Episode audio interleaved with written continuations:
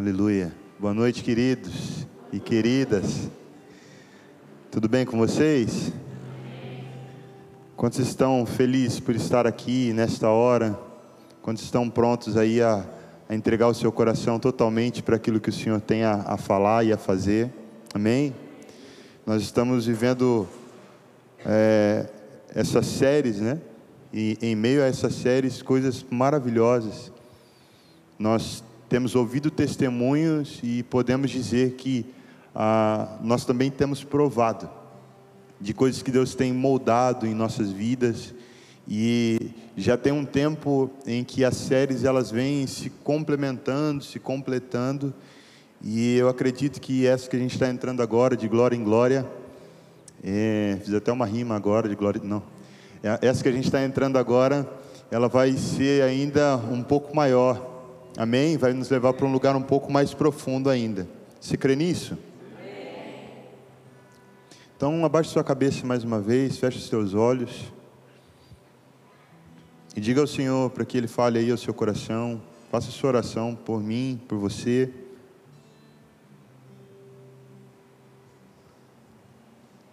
Os crentes que ora já chegou aqui? Amém?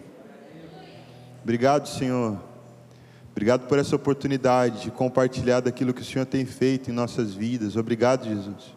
Nosso coração é grato porque sabemos que não é por dignidade ou merecimento, mas é literalmente porque essa obra é sua. O Senhor nos amou primeiro, nos alcançou primeiramente e por isso nós estamos aqui, Deus. Nós damos toda a glória a Ti, na verdade, devolvemos toda a glória ao Senhor, porque toda a glória já é tua. E a glória que tem tocado as nossas vidas, nós queremos devolver a Ti, para dizer: o Senhor é o dono de tudo, o Senhor é o autor de todas as coisas. Por isso, fique à vontade para continuar movendo a obra do Teu Espírito Santo dentro de nós, e que seja de dentro para fora, que seja algo que não vai ficar somente no oculto, mas que vai brilhar para a glória do seu nome, em nome de Jesus. Amém. Amém. Queria que você abrisse comigo em 2 Coríntios, capítulo 3.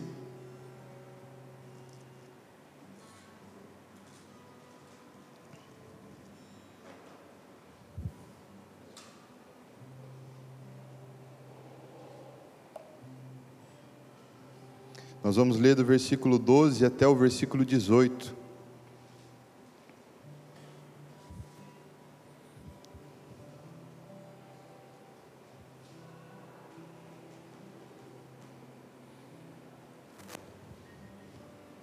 2 Coríntios 3, de 12 a 18. Quem achou, diga achei. Então vamos ler. Tendo, pois, tal esperança, agimos com muita ousadia, e não somos como Moisés que punha um véu sobre o rosto para que os filhos de Israel não pudessem fixar os olhos no fim daquilo que estava desaparecendo. Mas a mente deles se endureceu pois até o dia de hoje o mesmo véu permanece sobre a leitura da antiga aliança, não foi tirado, pois só em Cristo ele é removido. Mas até hoje, quando Moisés é lido, o véu está posto sobre o coração deles. Quando, porém, alguém se converte ao Senhor, o véu é tirado. Ora, este Senhor é o Espírito, e onde está o Espírito do Senhor, aí há liberdade. E todos nós, com o rosto descoberto, contemplando a glória do Senhor, somos transformados de glória em glória na Sua própria imagem, como pelo Senhor, que é o Espírito. Amém? Queridos, eu quero analisar esse texto com você, nós lemos tudo agora, é, mas eu quero ir lendo também aos poucos para trazer daquilo que o Senhor tem colocado no meu coração nesse dia. E é um texto muito rico.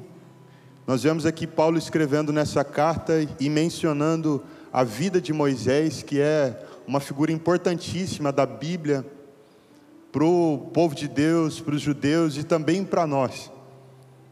E uma primeira coisa que eu notei aqui nesse versículo 12 é que ele diz: Tendo, pois, tal esperança, agimos com muita ousadia. E do que é que Paulo estava falando? Primeira coisa é que existe um princípio aqui. Paulo está dizendo que a esperança que a gente tem nos conduz a uma conduta. Dependendo de qual é a esperança que está no seu coração, ela vai começar a te conduzir a, a como agir, a qual decisão tomar. Paulo aqui ele está se referindo principalmente à, à glória que Deus depositou na antiga aliança e que tocou, né, principalmente os judeus e primeiramente eles, para que depois viesse tocando os gentios. Mas essa glória ela era uma glória passageira. Por que, que era uma glória passageira? Porque o homem é passageiro. E quando Deus deu essa lei que emanou essa glória, Ele deu essa lei e essa glória a Moisés, a partir de Moisés. E aqui a gente já tem o significado disso. Agora, por que é que, que a, a, tendo essa nova esperança, essa tal esperança, nós precisamos agir com mais ousadia, Paulo está dizendo. Porque essa nova esperança, ela vem da glória que é revelada a nós a partir do Filho de Deus, o próprio Jesus Cristo. Onde, é, quando havia um problema da glória passageira por causa de Moisés e as suas dificuldades, ele não, não acontece mais, porque Cristo ele vem com toda a sua pureza e com toda a sua perfeição, e nele a glória é permanente. Amém? Você crê nisso?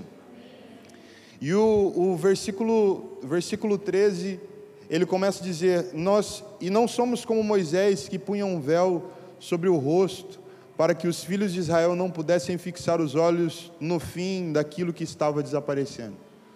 Queria que você prestasse atenção em uma coisa, queria compartilhar um pouco a respeito de Moisés, só para te dar uma base, para você ter uma compreensão, é, não só a respeito de Moisés, mas também do que essa série vai estar trazendo para a gente. Queridos, Moisés, desde o seu nascimento, ele provou de uma vida que dependia de Deus. Se você olhar para a história, você vai lembrar que tinha entrado um novo faraó que estava governando ali sobre o, o povo judeu que estava, estava como escravo, desde os dias de, de José, né? Devido àquela falta toda, José assumiu o governo e todo mundo ficou submisso ali ao Egito. E passou-se centenas e centenas de anos, anos um, um, um novo faraó assume o governo. E esse faraó ele viu que o povo judeu era um povo muito numeroso. Então qual que era a ideia? A ideia era que o trabalho do povo judeu fosse aumentado para que eles não tivessem tempo de fazer filho. E não deu muito certo, porque mesmo com o trabalho aumentando, as rotinas aumentando, eles continuaram a se multiplicar. Aí esse novo faraó, ele, ele usa de uma outra sacada. Ele, ele vai nas parteiras e ele diz: Olha, se nascer menino, já mata no ninho. Mas a Bíblia também vai dizer que as parteiras elas temiam ao Senhor. E aí nós vamos lembrar o seguinte, queridos: Moisés nasceu em todo esse ambiente de hostilidade, e Joquebede, quando tem Moisés, coloca ele num cesto, embetuma aquele cesto, põe no rio, e ele vai parar exatamente na casa do Faraó. E quem recebe esse cesto é a filha do Faraó. Dá até uma dúvida assim, né? Se, se de repente ela não, não fez aquilo que o pai dela estava fazendo, de, de, tentar acabar com os, os meninos homens, é, de repente por ser da família, né? Porque às vezes família acaba recebendo um prestígio aqui, outro ali. Então, às vezes, por ser a família não, não precisou necessariamente sumir com o menino, vai saber. Só uma hipótese aqui. Só sei que esse bebê foi parar na, na mão da princesa e ela cuidou. Enfim, Moisés foi passando por momentos na vida dele assim, em total dependência de Deus. Pouco mais para frente, o, texto vai nos contar que Moisés chega diante de um, de um cenário onde tinha um hebreu e um egípcio lutando um contra o outro. E Moisés entra nesse cenário e ele mata o egípcio, acreditando que ninguém estava vendo ele. Dali a pouquinho, num outro dia, ele vê dois hebreus brigando. E aí ele fica injuriado, e ele chega neles e fala: Por que, que vocês estão brigando? E aí um dos hebreus vira para ele e fala assim: Você vai fazer igual você fez com o egípcio? Vai matar a gente? Ele acreditava que estava escondido, mas não estava.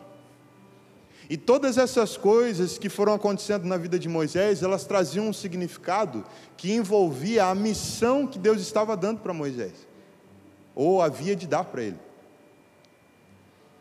De repente, o egípcio que Moisés matou ali naquele confronto entre o hebreu e o egípcio, representava o próprio Faraó, que Moisés tinha, eh, teve depois que enfrentá-lo, para tirar o povo de Israel do domínio dele.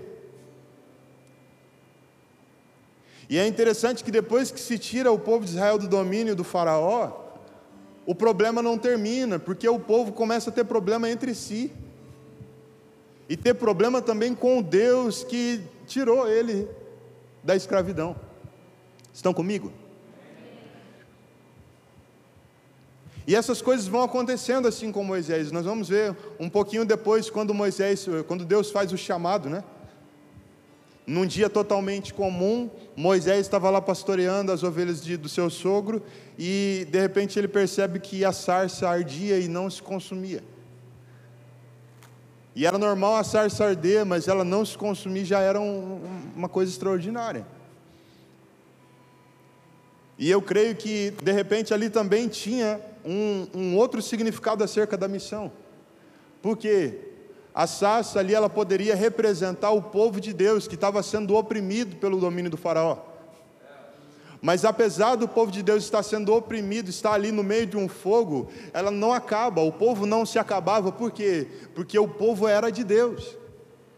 E é Deus quem sustenta o seu povo. Irmãos, tem que ficar ligado comigo aqui, senão você não vai receber, hein?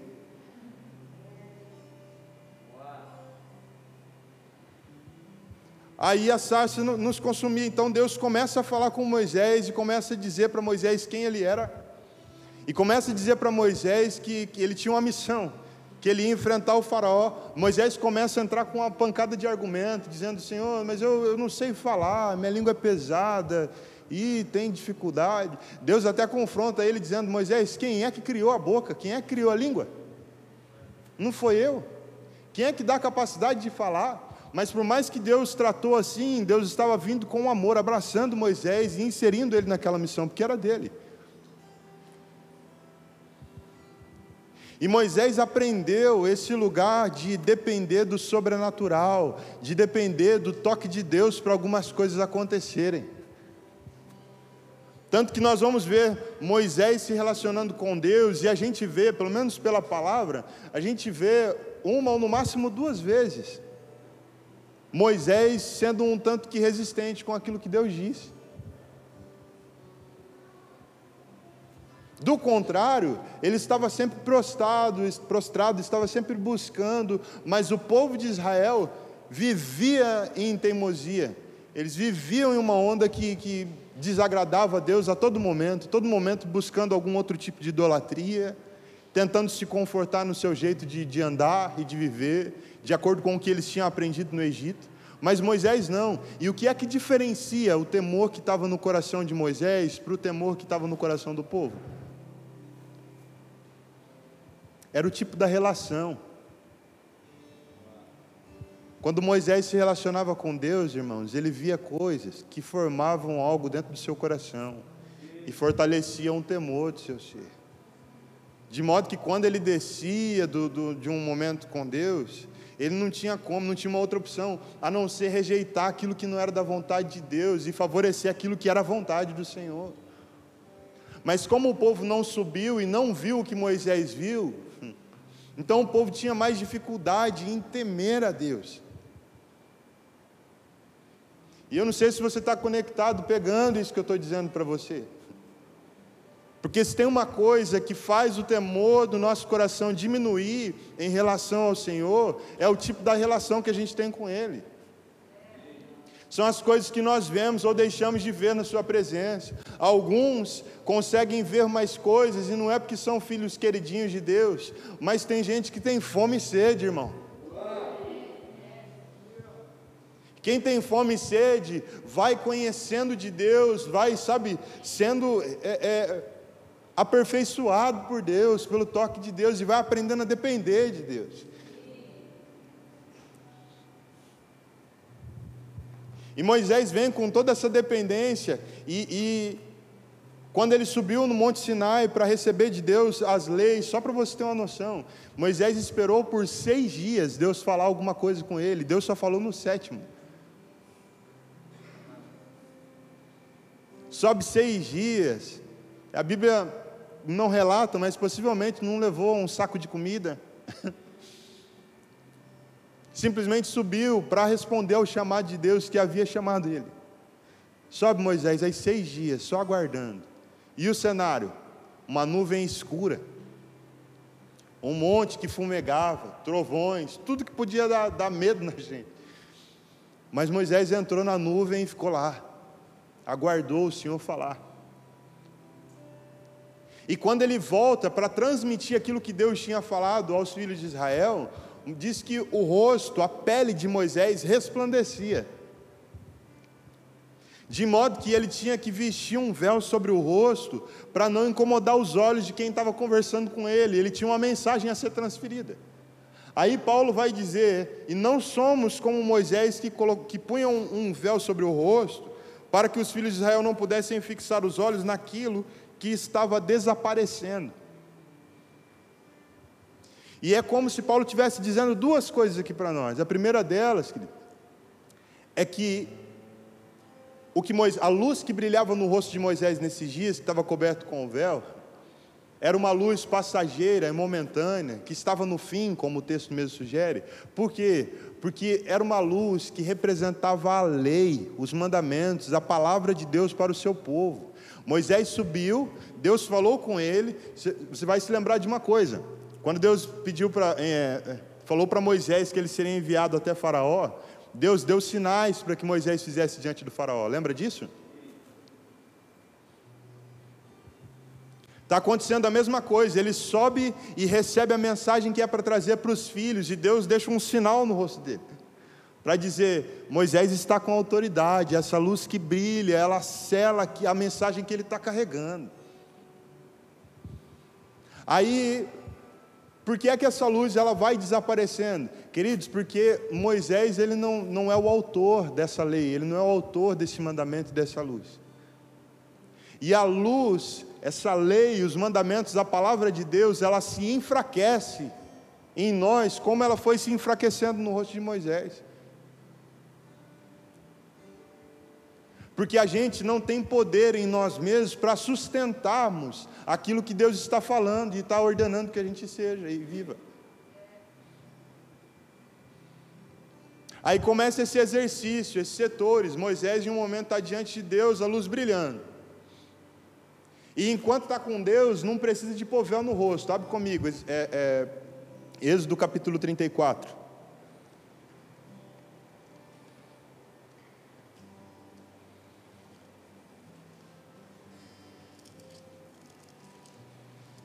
Trinta e quatro, trinta e três. Trinta e quatro, versículo trinta e três.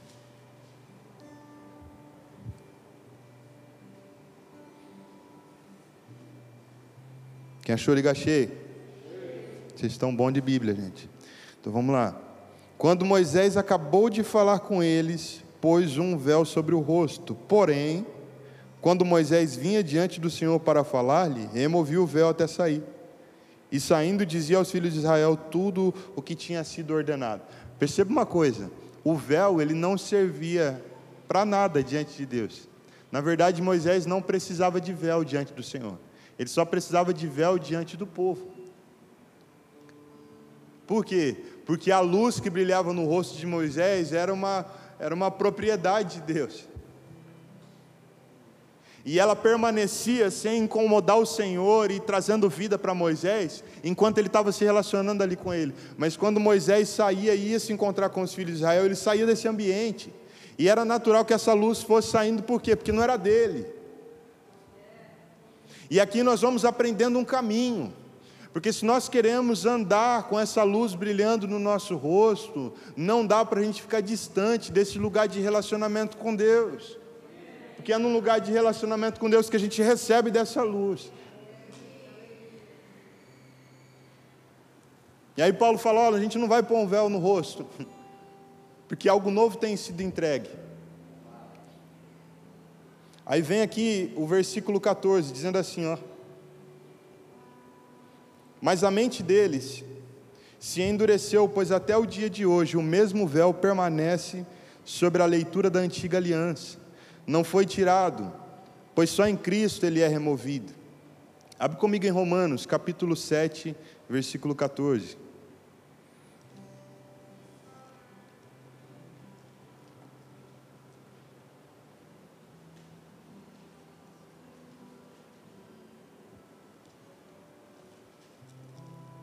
Romanos 7,14.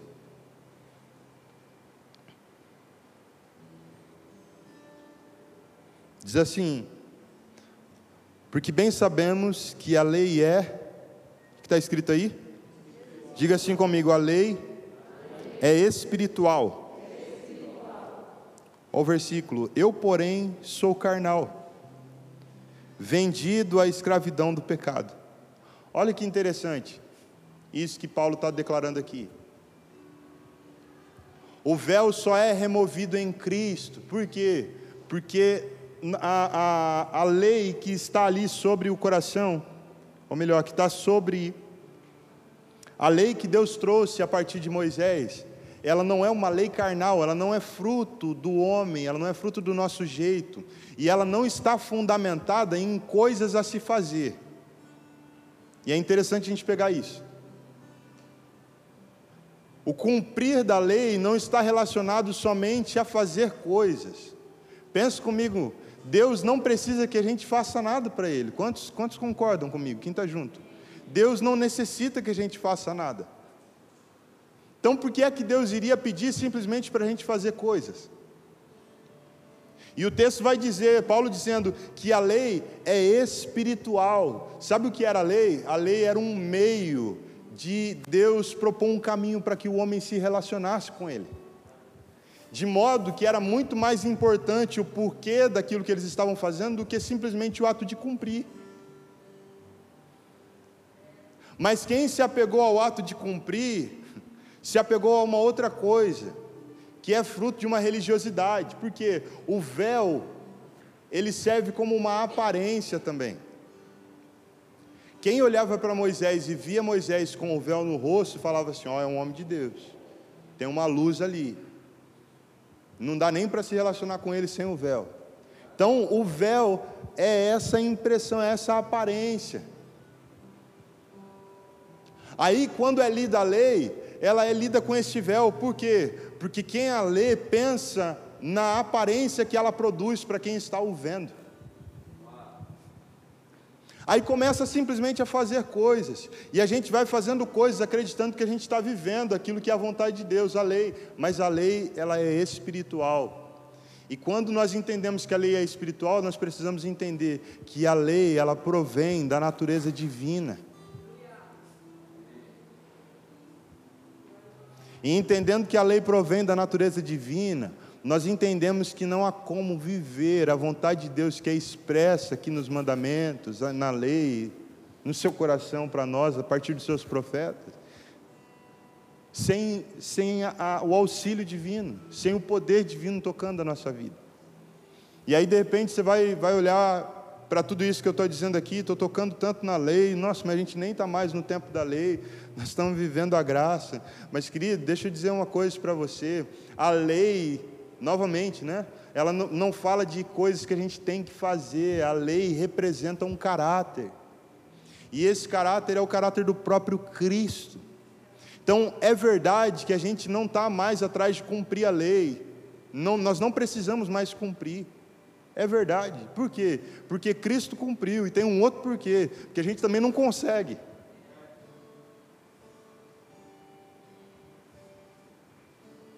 Então, quando Cristo vem e cumpre a lei por nós, só nos resta uma coisa: dá um abraço em Jesus. Que nós mesmos, Senhor, nós não conseguiríamos, o Senhor fez, então nós te abraçamos e nós nos apegamos em Ti para receber essa luz, para continuar tendo essa relação com o Pai, para continuar vivendo.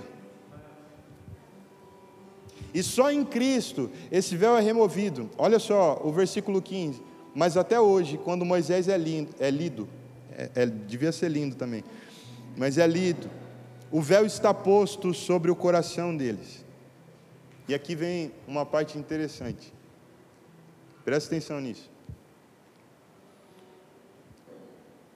Algumas pessoas que se convertem, começam a vir para Jesus, principalmente aquelas que, que vão para uma igreja que exige ali o uso de um terno, de uma gravata, de uma saia no pé e muitos outros requisitos. Essas pessoas entendem que o fruto da sua conversão começa aí na roupa que veste, nos atos. Ah, não, não posso falar mais palavrão, pelo menos na frente do pastor, não. Não posso mais ser assim. E ela vai mudando algumas atitudes do lado de fora.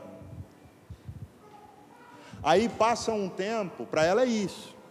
E tem pessoas que são até protegidas dentro desse ambiente, precisam, às vezes, de, de usar um terno e uma gravata para olhar para a roupa e lembrar de quem ele é. Às vezes precisa. Mas passa um tempo e, e esse alguém vai percebendo que ele mudou a roupa do lado de fora, mas algumas coisas não mudaram dentro dele, continua mentindo, continua enganando, continua fazendo um monte de coisa errada. Aí começa a pensar o seguinte, cara, não é mudar a roupa, tem que mudar o coração.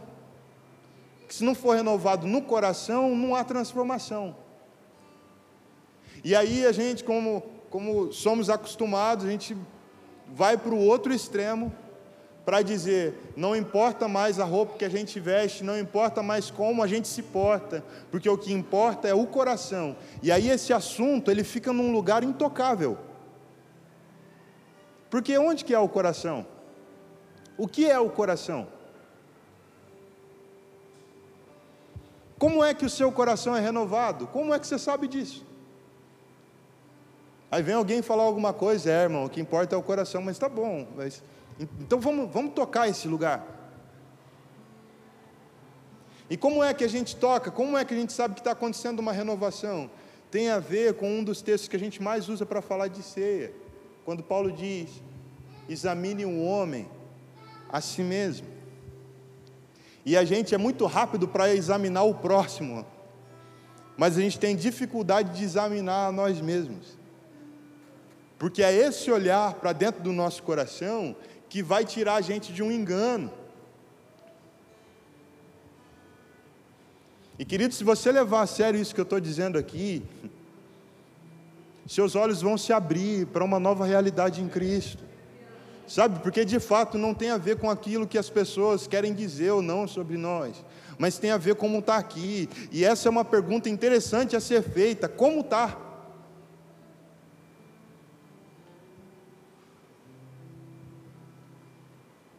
Que a gente vai perceber que quando Moisés veste o véu, não tinha a ver com a vida dele em relação a Deus, porque nós lemos o texto, diante de Deus não precisava de véu, mas precisava de véu diante das pessoas. E enquanto a gente não localiza esse lugar dentro de nós, essa verdade de como está o nosso coração, se a gente está sendo transformado de glória em glória, se a gente está se encontrando, a gente fica com esse assunto de que o que, o que importa é o coração, e escondido em algumas ações, que são parecidas com o véu. E o que nós estamos sentindo nesses dias, eu posso dizer até como origem, pela, pela relação que eu tenho com o pastor Hugo, pastor Amanda, Gabi e a igreja, nós entendemos que Deus está fazendo algo nesses dias na nossa vida.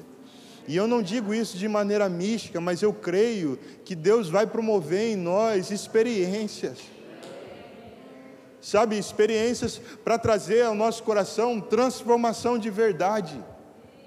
Mas Paulo está relatando algo aqui: enquanto o véu não é removido, não há transformação.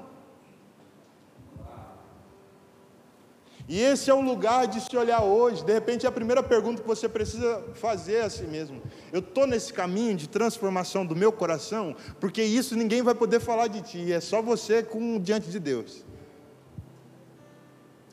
é sem o véu.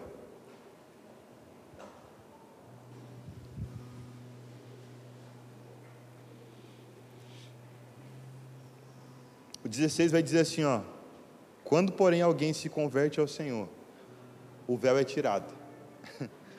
e olha só que interessante, porque a gente pode pôr o véu e ficar olhando para nós mesmos. E esse é o lugar do engano, é o lugar onde a gente patina e não sai. E a gente pode estar nesse lugar e ficar tentando tirar o véu. Então eu vou começar, ou melhor, eu vou parar de fazer coisas para Deus, coisas para as pessoas. E eu vou começar a cuidar aqui do meu coração, vou cuidar de mim. Ainda o véu está presente. Porque o véu só sai quando há conversão. E o que é essa conversão? É como se o véu tivesse aqui, ó. E o único jeito da gente sair daqui é levantando os nossos olhos para onde está Cristo. Que a conversão ela, ela é encontrada neste lugar onde nós tiramos os olhos de nós mesmos e nós colocamos no Senhor. Paulo vai, vai falar uma coisa: olha, é, é, quando vocês estavam distantes da lei do Senhor, vocês frutificavam para vergonha, nós frutificávamos para vergonha. Paulo dizendo. Mas em Cristo Jesus nós frutificamos para a justiça. Por quê? Porque antes dos nossos olhos estarem no Senhor e estando em nós, o, o, alvo do nosso coração e da nossa vontade é satisfazer o nosso prazer, seja ele individual, coletivo, conectado à reputação ou o que seja. E dá para a gente estar num ambiente de igreja, dá para a gente estar diante de Deus, dá para a gente fazer um monte de coisa, mas com esse véu e com esse olhar voltado para nós. Mas quando a conversão, queridos, com um detalhe ainda, dá para fazer olhando para nós, mas o fruto vem. E normalmente é de vergonha. Mas quando há conversão e os nossos olhos se voltam para o Senhor, então nós frutificamos para a justiça porque voltar os olhos para o Senhor é voltar a receber dele a luz que nos clareia. É voltar a receber do Senhor a glória permanente. E diante de Deus não tem véu. Fala para o seu irmão que está aí do seu lado, sua irmã, é sem o véu, fala para ele.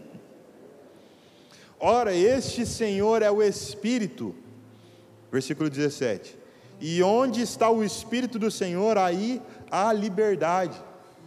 E se você que está aqui é um ministro de louvor, com certeza, ou já fez, se você já fez abertura de culto, eu tenho certeza que você já usou esse versículo para comentar, para começar o culto, fazer a abertura. Boa noite, irmãos, paz do Senhor, vamos começar este culto. Se sinta na liberdade do Espírito, porque onde o Espírito de Deus está, ali há liberdade. Então você tem liberdade para pular, para dançar, para cantar, para gritar. E a gente entra num caminho para falar dessas coisas usando esse texto de base, só que o caminho deste texto não é esse.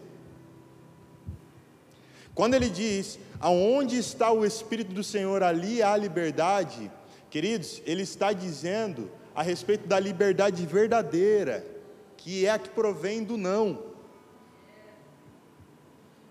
que a liberdade não é dizer sim para tudo, isso é a nossa tendência. Quando é que eu sou livre? É quando eu posso fazer o que eu quero. Não, poder fazer o que você quer é o que você mais quer. E você está escravo a isso. Mas há liberdade quando você rompe com aquilo que você mais quer para fazer aquilo que é a vontade de Deus.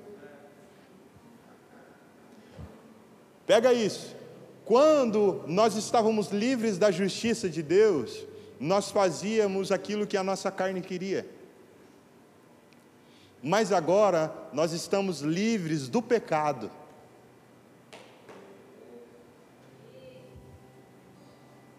Vocês não estão comigo hoje, meu Deus do céu.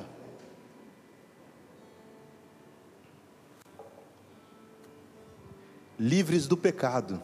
Ou seja, o pecado não domina mais sobre nós. Os nossos olhos estão nele, a gente encontrou a liberdade. Onde está o Espírito do Senhor, há liberdade. Quem recebe Jesus, quem crê e confia que só Jesus pode é, é, poderia ter feito o que fez por nós, essa obra redentiva.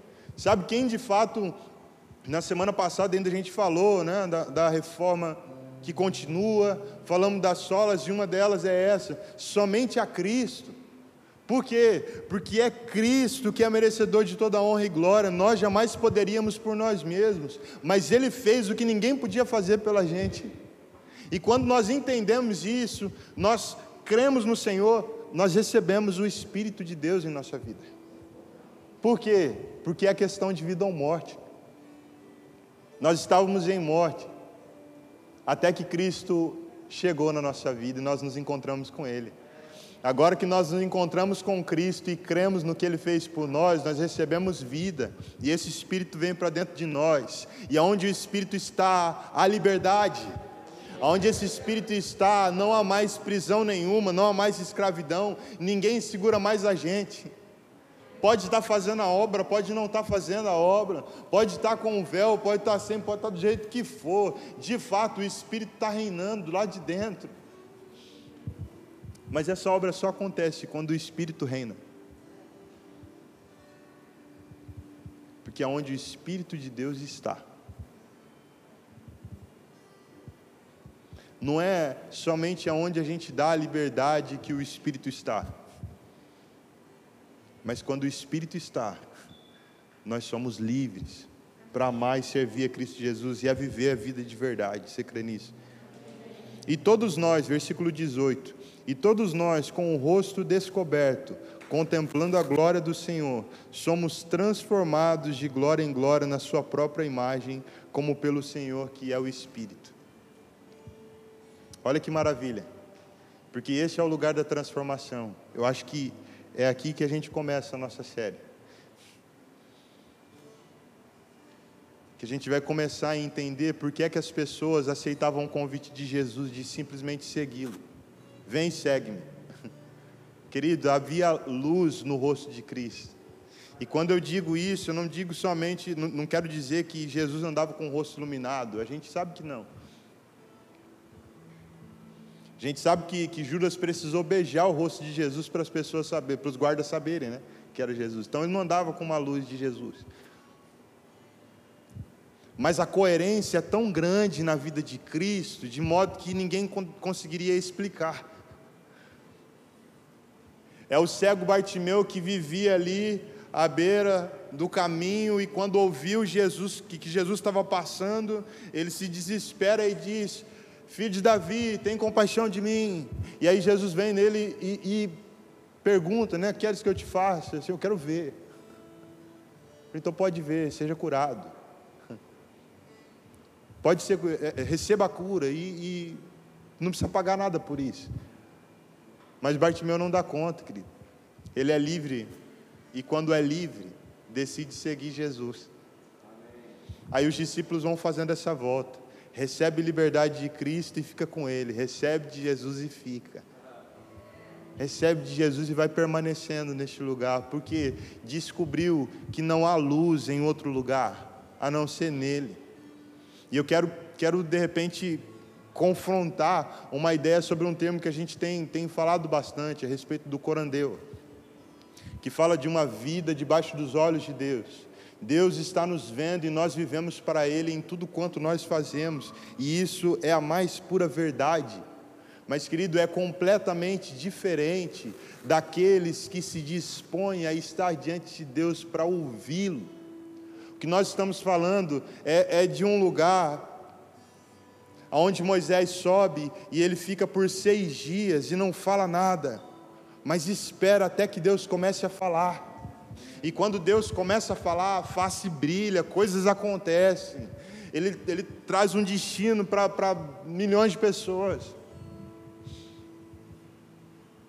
Há diferença em você simplesmente entender que você é de Deus em tudo quanto você faz, para aqueles que nesses dias vão se disponibilizar para Deus e dizer: Deus, eu estou aqui, brilha a tua luz na minha face, brilha a tua luz na minha face, porque eu não quero mais ser desse mesmo jeito. Quero receber transformação do Senhor em mim, eu estou aqui para isso. E eu creio, queridos, que existe uma porta diante de nós, e falo isso de maneira até mesmo profética, uma porta que não vai conduzir a gente, sabe, a olhar para trás para saber o quanto a gente orou nesses últimos dias, mas é uma porta que está sendo colocada diante de nós para um caminho de oração, para um caminho de proximidade, para um caminho de alguém que vai buscar a face de Deus até encontrar um caminho de alguém que percebeu que sozinho e preso a si mesmo não vai, mas que precisa do falar de Deus, precisa da glória sendo liberada. E, e, e por mais que hoje nós não estamos presos à lei, a um templo, nós estamos presos a Cristo Jesus. E essa luz, ela não vem de qualquer lugar, ela vem dele. É quando nós estamos com Ele que nós vamos recebendo dessa luz da nossa vida.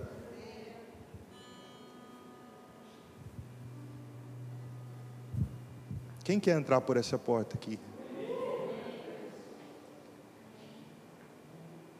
Hoje é uma noite da gente atravessar esse lugar. De repente você está aqui, e quem te olha vê o véu e fala assim: opa, é homem de Deus, é mulher de Deus. Mas queridos, esse convite, ele fala muito mais do que a gente carregar uma aparência diante das pessoas. Mas é um encontro de nós com Deus para uma vida diante de Deus, para Deus. De verdade, não importa mais o que as pessoas vão dizer. Mas uma coisa importa: a nossa vida diante de Deus nosso coração diante de Deus. Quando Deus sonda o seu coração, feche os seus olhos, vou te dar esse tempo para você olhar para dentro. E a proposta é bem direta. É sondar o coração. É noite de ceia é noite de examinar a si mesmo, e não é mais uma noite como nós sabemos que ah, daqui a pouco vem o primeiro domingo de dezembro e a gente vai examinar de novo. Não, não é sobre isso, mas de fato eu creio, existe uma porta diante de nós para um caminho de transformação, e não é um caminho de transformação promovido por nós, na verdade faz tempo que a gente está tentando mudar ou se mudar. Alguns de repente estão aqui hoje, entraram para este lugar de, de, de desistir até mesmo de tentar se mudar. Ah, eu sou assim mesmo. E eu não quero mudar a sua cabeça, eu acredito que você seja assim mesmo. Não acredito que mude, não. Mas eu acredito em Jesus. E eu acredito que quando a gente abre a porta do nosso coração, querido, que quando a gente se dispõe diante dEle, ah, a misericórdia de Deus nos abraça, nos alcança. Alcançou Moisés.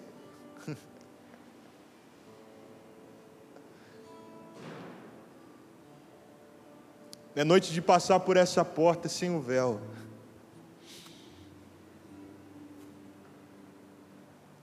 Porque o interesse de te ver não é mais meu, e o interesse de Deus também para com você não é aquilo que você pode simplesmente realizar a Ele. E uma das vezes, ainda de olhos fechados, uma das vezes que o pastor Luiz Germino teve aqui na cidade, ele disse algo que a gente nunca mais esqueceu. Aquele momento quando Pedro quando é, é, é encontrado por Jesus, e Jesus pergunta para ele: Pedro, tu me amas? Então apacenta as minhas ovelhas. Para dizer para Pedro que a base de apacentar as ovelhas não era um amor por elas,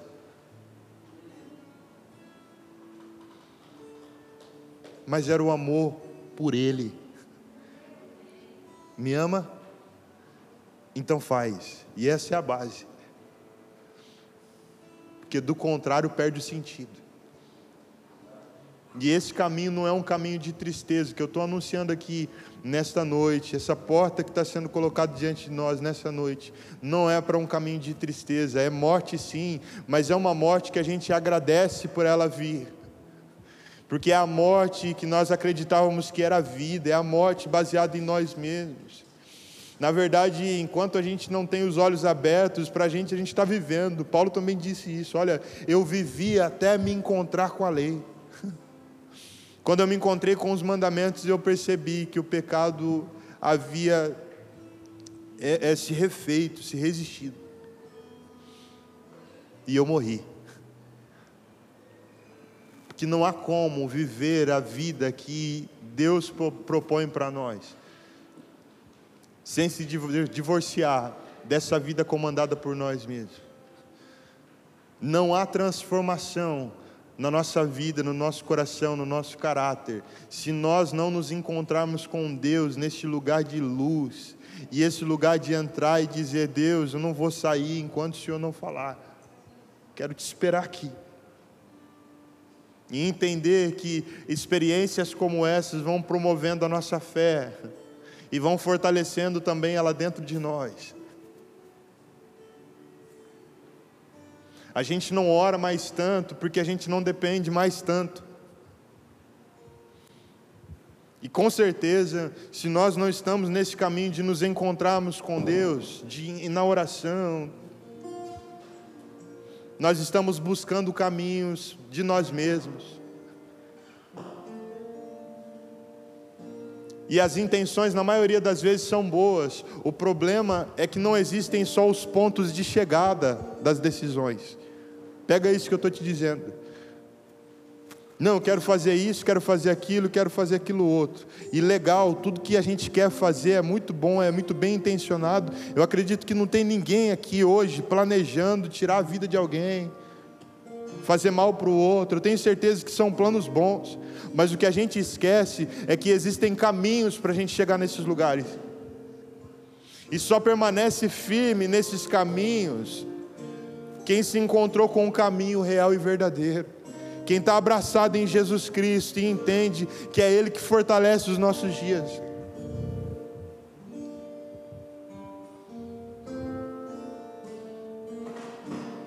Aproveita esse momento para você falar com Deus.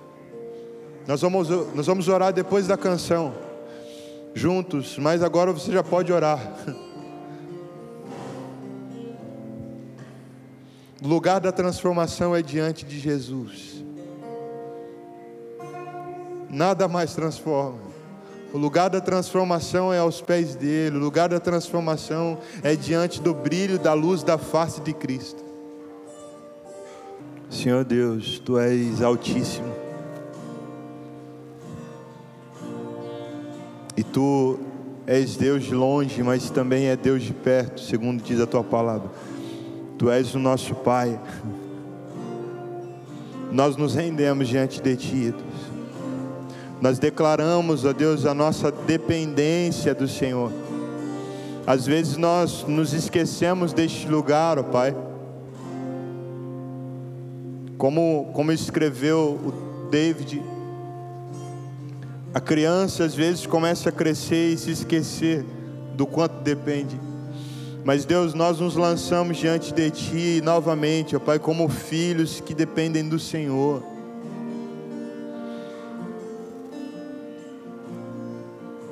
Porque há um desejo dentro de nós, Deus, e é de recebermos de Ti, ó Deus, a transformação. Nós queremos, ó Deus, aquilo que vem do Senhor, ó Pai, nós cremos que Tu és o único caminho. E mais do que isso, não há vida maravilhosa, não há vida mais não há vida melhor, mais plena do que a vida que o Senhor tem a nós, ó Deus. Em Ti está, ó Pai, tudo que nós necessitamos, em Ti está todas as respostas, porque o Senhor é o autor de todas as coisas, nós cremos assim, essa é a nossa fé. Nós pecamos e perdemos o nosso lugar de relacionamento com Deus, mas o Deus Todo-Poderoso enfiou o seu Filho sem pecado para assumir o pecado que nos distanciou. Mas porque ele não tinha pecado, a morte não o conteve, não pôde segurá-lo. Porque o salário do pecado é a morte, mas quando não havia pecado em Cristo, a morte não poderia segurar. E o Senhor colocou diante de nós uma porta e um caminho, Jesus. E nós queremos render o nosso coração diante da tua presença. Nós clamamos, ó Deus, para que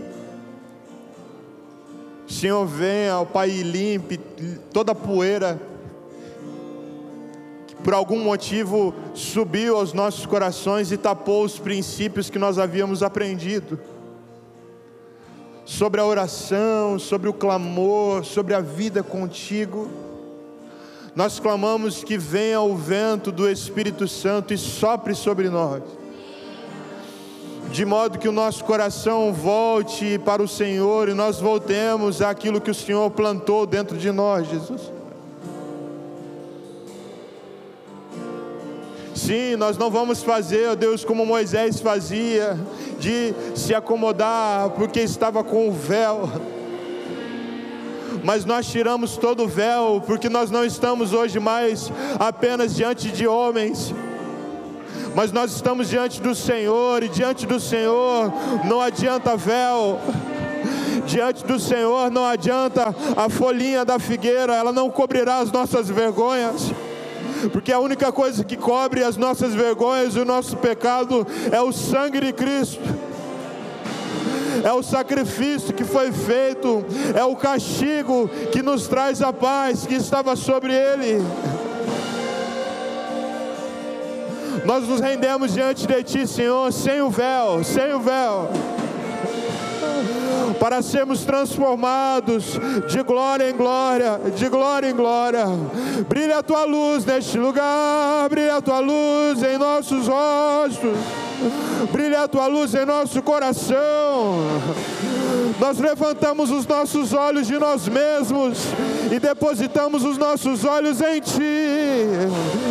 Que haja conversão, conversão, conversão do olhar, do coração. Nós nos voltamos para Ti, Senhor. E entramos por essa porta de clamar pelo Senhor, de viver para o Senhor de nos aproximarmos e sabemos que Tu és a nossa fonte. É de Ti que fluem todas as coisas, Jesus.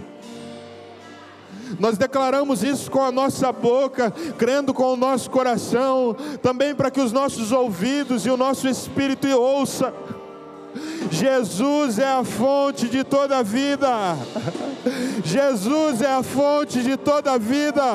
Jesus é a fonte de toda a vida. Ele é a fonte. Ele é a fonte.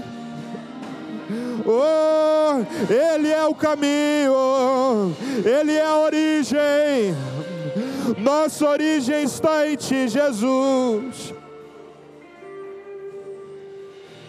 E é para ti que nós voltamos, Senhor. É para ti que nós voltamos, Jesus. Para encontrar este lugar dentro de nós. O lugar do Senhor, Deus.